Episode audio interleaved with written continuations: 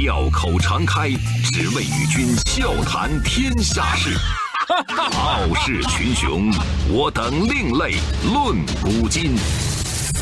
江山炫美，风流人物尽在其中。湖河西江，百川流水总向东。中央人民广播电台经济之声，高丽掌门笑傲江湖，重返江湖，独骑笑傲。笑傲江湖，我是高丽。距离 F 一最近的中国人，最帅中国车手，中国赛车界的扛把子，这些呢，都是我们本期笑傲江湖故事主人公周冠宇身上的标签儿。这个十九岁的少年郎，目前是 F1 雷诺车队的发展车手。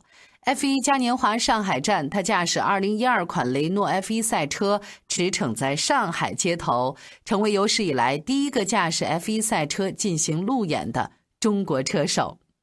听了我这个介绍，大家先别忙着感叹：“哎呦，这就是别人家的十九岁啊！”再看看我，听完他的故事，咱再来集体感叹啊，就是带我一个不迟。喜欢看 F 一的小伙伴想必都梦想过成为赛车手。但是我要告诉大家，这个世界上能坐进 F 一驾驶舱的人，一年下来也就那么二十来个，呃，比全世界宇航员的人数还要少。所以这么一听，那句话还真不是传说。想开 F 一比坐火箭上天还要难。那赛车的烧钱更是出了名很多年轻赛车手之所以放弃，大多都是因为资金和赞助的问题。可是，在资金面前，周冠宇内心的想法一定是和梦想比起来，这都不算事儿。一九九九年出生的周冠宇在上海长大，八岁的时候开始接触卡丁车。第一次握住方向盘，踩下油门之后，他就一下子迷上赛车了。后来，他就参加了专业的卡丁车培训。老爸一看，哎呦，我儿子这么喜欢赛车呀，得，那我就专门给他建一条赛道吧。啊，大家听好了，是专门建的赛道哦。他想让儿子好好练车。二零零八年，周冠宇的父亲在山东潍坊耗资一千两百多万元人民币，为儿子周冠宇建造了一条卡丁车赛道，而且直接用儿子的名字命名——冠宇汽车公园。据说这条赛道是当时山东地区规模最大、设备最先进、最完善的卡丁车场，是按照国际比赛设计的标准建造的，所以也难怪有网友会感叹：“我的天呐，这等于是花了一千两百万给儿子买了个大玩具呢！” 这老爸一看就是豪主啊！不过外界对于老爸的报道是非常少的，甚至没人知道他的姓名和长相。别看人家是富二代，但是周冠宇身上全然没有娇生惯养的那种劲儿。说呢，有一次比赛，他的手臂划了很长的一道伤，伤口渗出来的血已经和赛服粘在一起了。到医院之后，医生先是把赛服和伤口分离，然后缝针。要知道，这个全程这个小小少年都没有打麻药。尽管泪水在眼眶里面一直在打转，但是周冠宇愣是一声都没吭，因为他觉得赛车是纯爷们儿的运动，我就必须得忍着，要有忍者的精神。到现在，那道疤在手臂上依然是很抢眼，所以他夏天呢尽量不穿没袖的 T 恤，因为他不想让别人看到这处疤痕。在父母的眼里，这个孩子从小就比同龄人成熟内敛。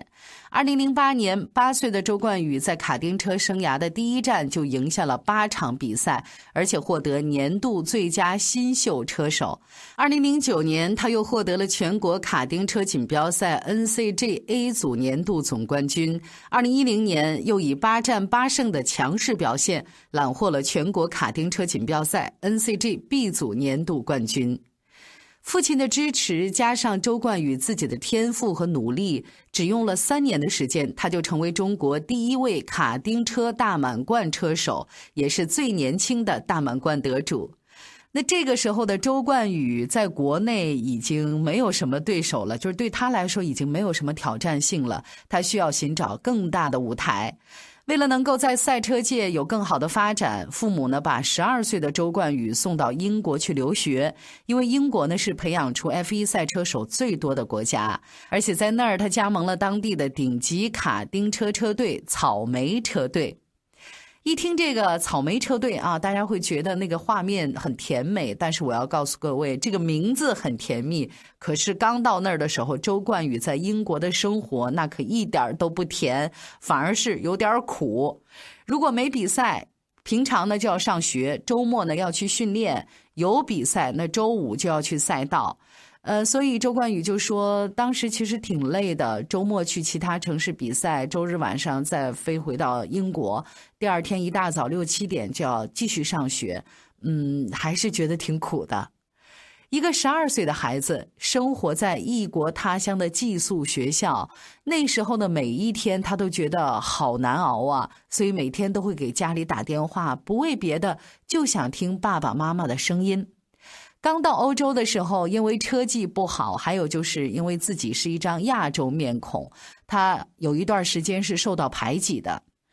刚开始去的时候，大家会撞我，呃，因为我年纪小，跟他们一起跑那么高级别的赛事，他们会瞧不起我的技术，所以会在技术上欺负，呃，会在比赛当中挤压我。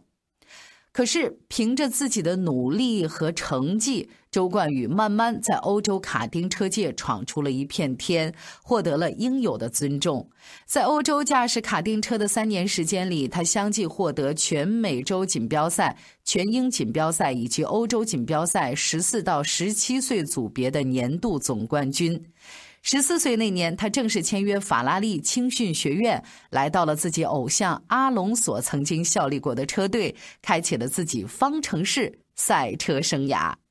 中央人民广播电台经济之声《笑傲江湖》节目的听众朋友，大家好，我是徐峥。二零一五年，在意大利 F 四，他获得了年度亚军，而且他是前三名当中唯一的新秀车手。二零一六年，周冠宇进军 F 三，处子赛季呢就获得了两个分站季军，赛季下来排在二十二名车手的第十三位。二零一七赛季，他加盟保利马德利赛车队，一个赛季下来五次登上季军领奖台，排名呢也是进步了很多，到了第八位。我要特别说明一点，周冠宇的这个成绩击败了自己的队友米克舒马赫。米克舒马赫是谁呢？是车王迈克舒马赫的儿子。也就是说，周冠宇比车王之子多拿了五十五个积分。那今天呢，我们也会讲到米克舒马赫的故事。一路磕磕绊绊，距离 F 一还差最难的那几步。二零一八赛季，周冠宇再次征战 F 三，这是他连续第三年征战这个级别的赛事了。之前两年的积淀在这个赛季爆发了。全赛季他拿到两回合胜利，三个杆位，四次登上领奖台，甚至一度距离榜首只有一分差距。似乎大家已经想象到周冠宇拿到 F 二冠军的模样了。可是命运在这个时候给年轻的周冠宇来了一次考验。后半程他连连失误，最后的冠军被车王之子米克舒马赫拿走了。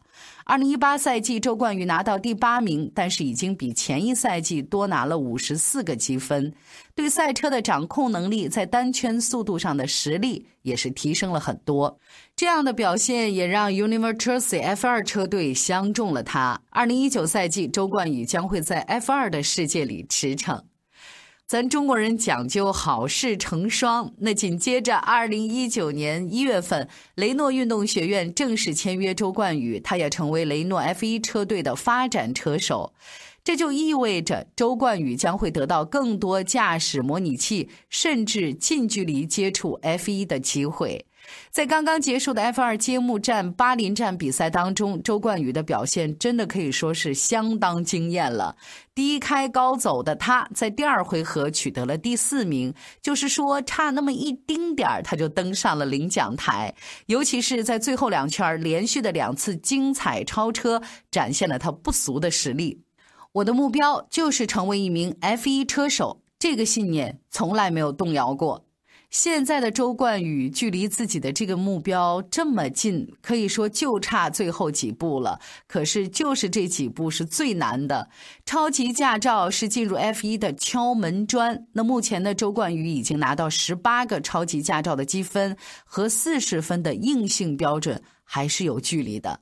而今年，国际汽车联合会也在酝酿新的超级驾照积分规则。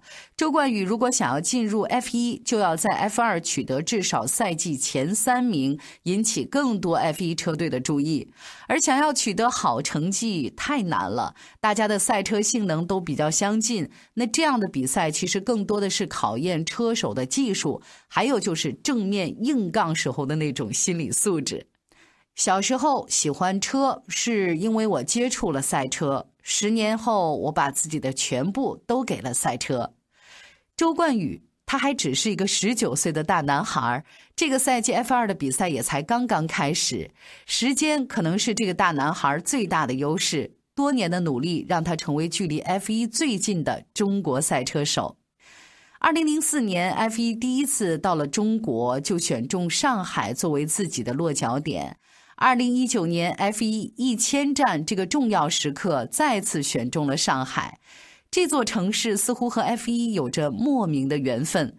而这一年，周冠宇也回到了自己长大的地方上海，在儿时生活的这个熟悉的地方，驾驶着 F 一赛车呼啸而过。未来他会不会继续搭上缘分的列车，被 F 一选中呢？这一切都需要时间慢慢回答。周一到周五，早间五点，下午四点，欢迎收听高丽掌门笑傲江湖。请在公众微信搜索“经济之声笑傲江湖”，记得点赞哦。